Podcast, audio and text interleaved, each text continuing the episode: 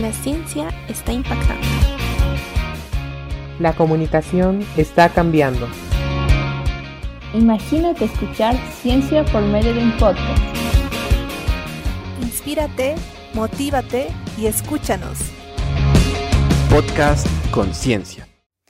Hola a todos, bienvenidos a nuestro último episodio de la primera temporada de nuestro podcast Conciencia.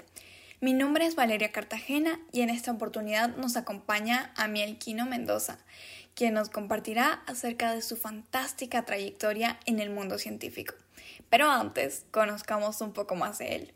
Amiel es estudiante de medicina en la Universidad Mayor de San Andrés. Tiene 22 años, le encanta el potencial que tiene la biotecnología y la biología sintética para transformar el país.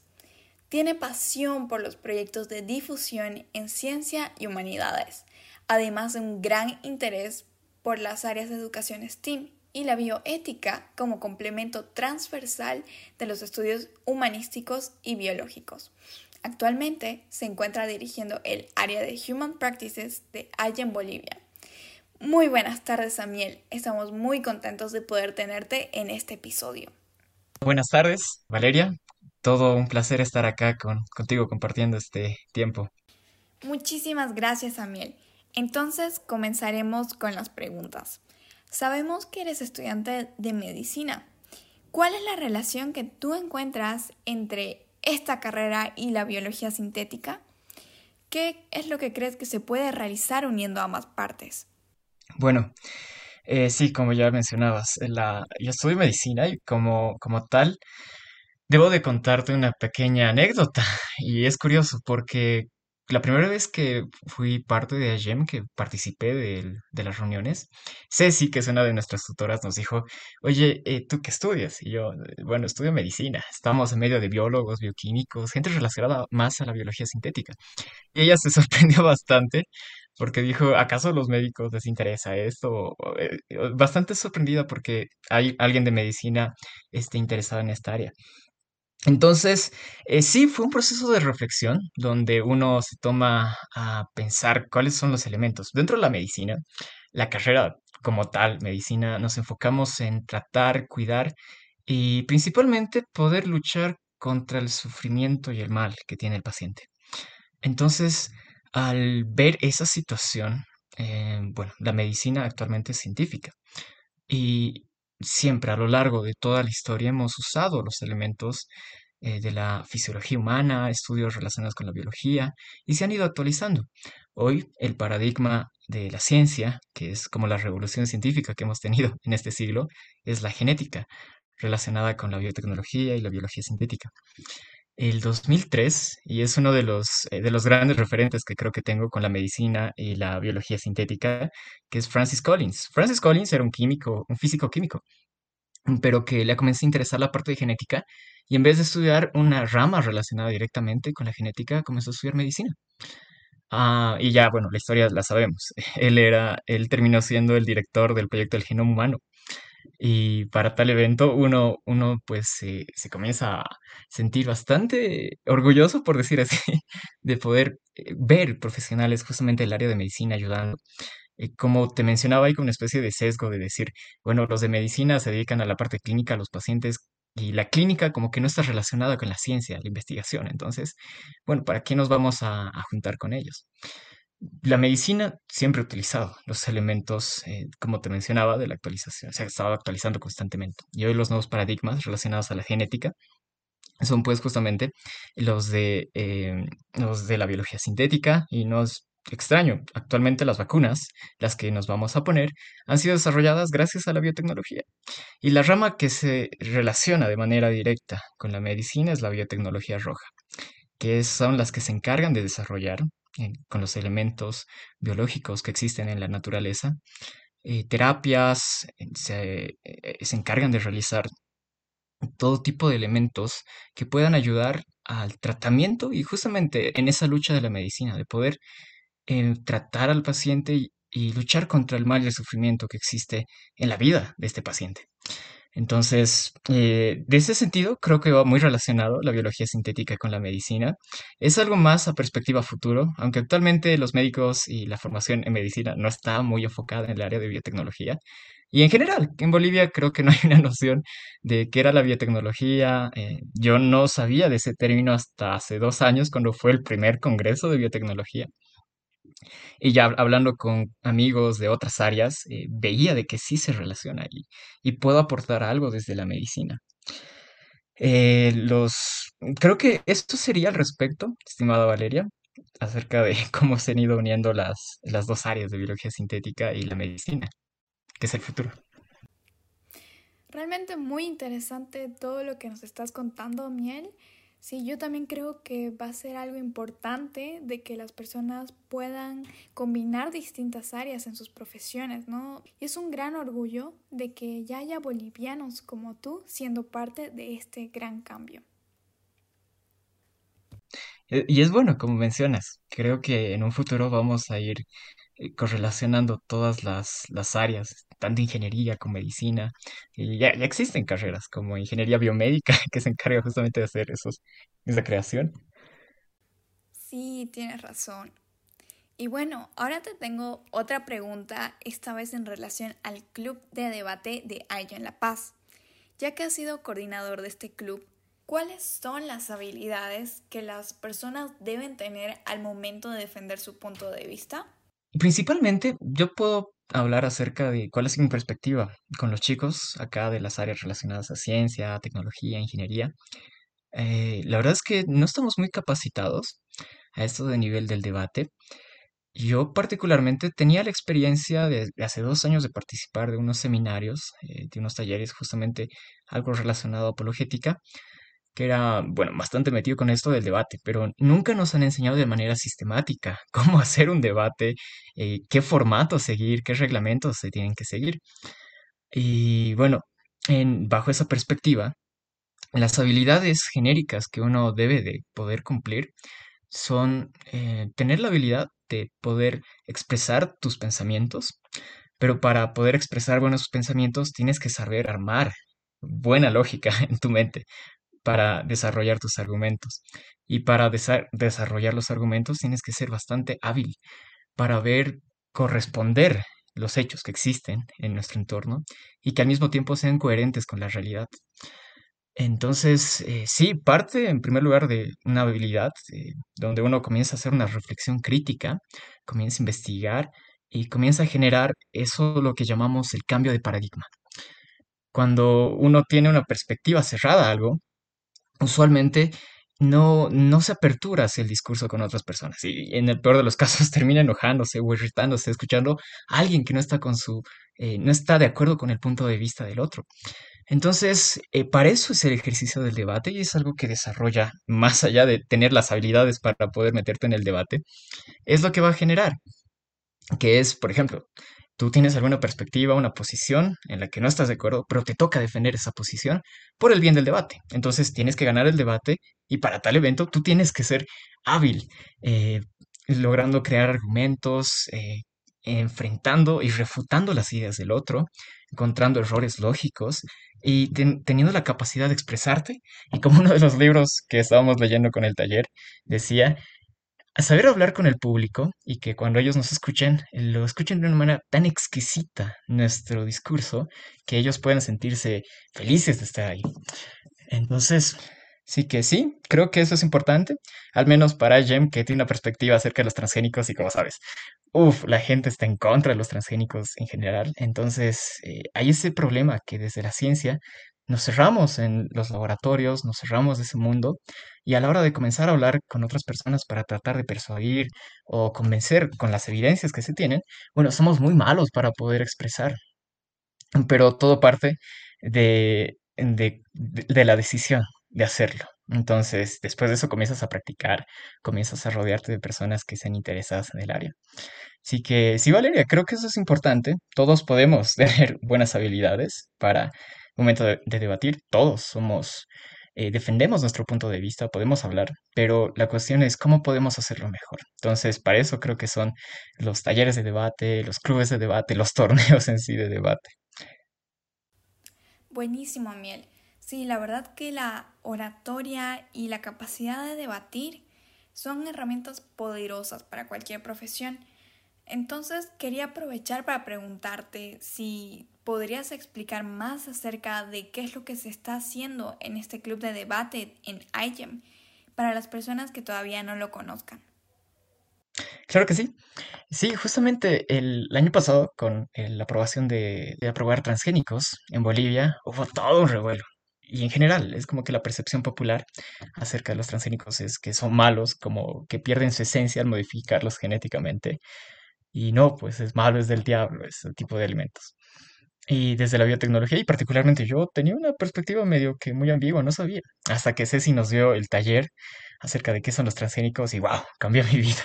Y para muchos de los chicos dentro de AGEM, porque ya eh, hemos cerrado ese círculo de decir, bueno, no es malo, al contrario, creo que es bueno y deberemos promocionar y, y divulgar esta idea a toda la gente que se pueda. Y a continuación, la doctora María Mercedes Roca creó el taller como tal, el club de debate sobre los OGM, sobre los organismos genéticamente modificados, porque eh, se estaban hablando demasiado acerca de ese tema. El problema es que cuando hicimos los debates, eh, como tampoco teníamos experiencia en cómo hacer un debate, lo que nos dijeron los jurados, que eran expertos, la doctora trajo muchos expertos del área, y nos dijeron, bueno, me hubiera gustado escuchar más, eh, el, el doctor Sergio dijo, me hubiera gustado ver un poquito más de sangre en sus debates. Y la mayoría concordaba con que ustedes han hecho una exposición de sus ideas, no han atacado las ideas del otro. Y bajo esa perspectiva, junto con Oscar Ceballos, hemos tomado unos, unos cursos eh, así relacionados a, a debate y es como que nos abrió la mente.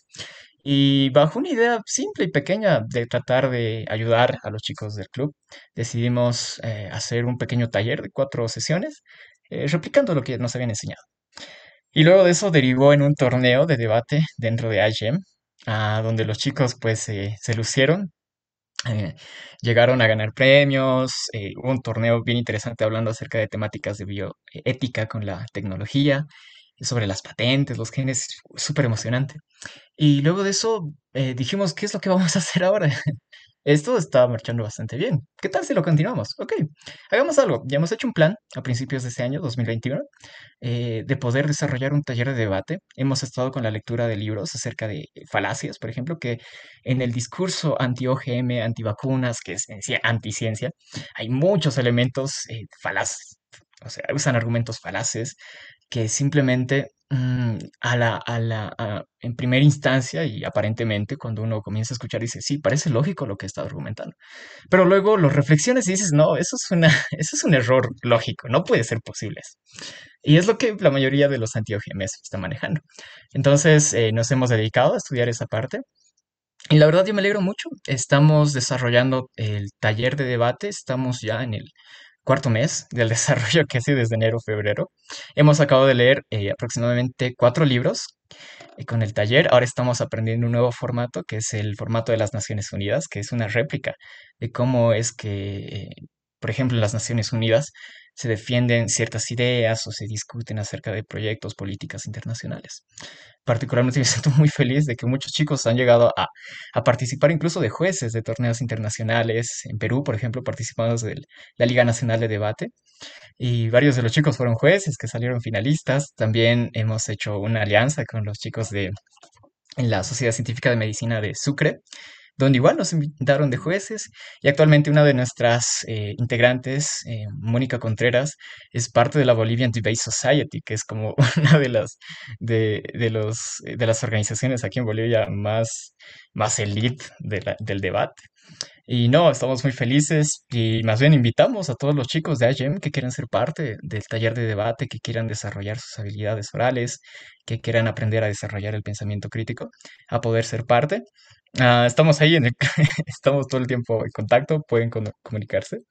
Y los animo, es lo que estamos haciendo ahora. Dentro de un mes aproximadamente vamos a hacer un torneo. Estamos programando un torneo para todos los chicos de IGEM Latam y hispanos también, no solamente latinoamericanos, para hacer una jornada de debates con ellos. Y, tenemos la, la, invitación de poder participar incluso en la ONU Latam. Entonces sí, los estamos preparando a los chicos para que den la mejor presentación desde AGEM y también nos puede ayudar en el concurso. Así que sí, sí, Valeria, eso al respecto. Excelente. Entonces chicos, ya saben, están cordialmente invitados a participar del club de debate de en Bolivia. Amiel, pasaremos a la siguiente pregunta. ¿Cuál es el proyecto que más ha marcado tu vida profesional y por qué? Wow, creo que actualmente es IGEM. Me ha cambiado totalmente la perspectiva. Eh, pero es como que no, no hemos acabado este proyecto, sigue en avance, sigue desarrollándose. Podría hablar de un proyecto relacionado a apologética de hace, bueno, dos años, donde yo estaba participando, justamente era algo relacionado a humanidades. Entonces, sí, yo fui voluntario ahí dos años, estuvimos preparando cursos, eh, desarrollando eventos. Creo que fue importante para mí al principio, porque como personas jóvenes tenemos la, la poca experiencia de poder comunicarnos con, con personas, eh, poder organizar eventos, poder tener la habilidad de hablar en público, que a veces nos da miedo.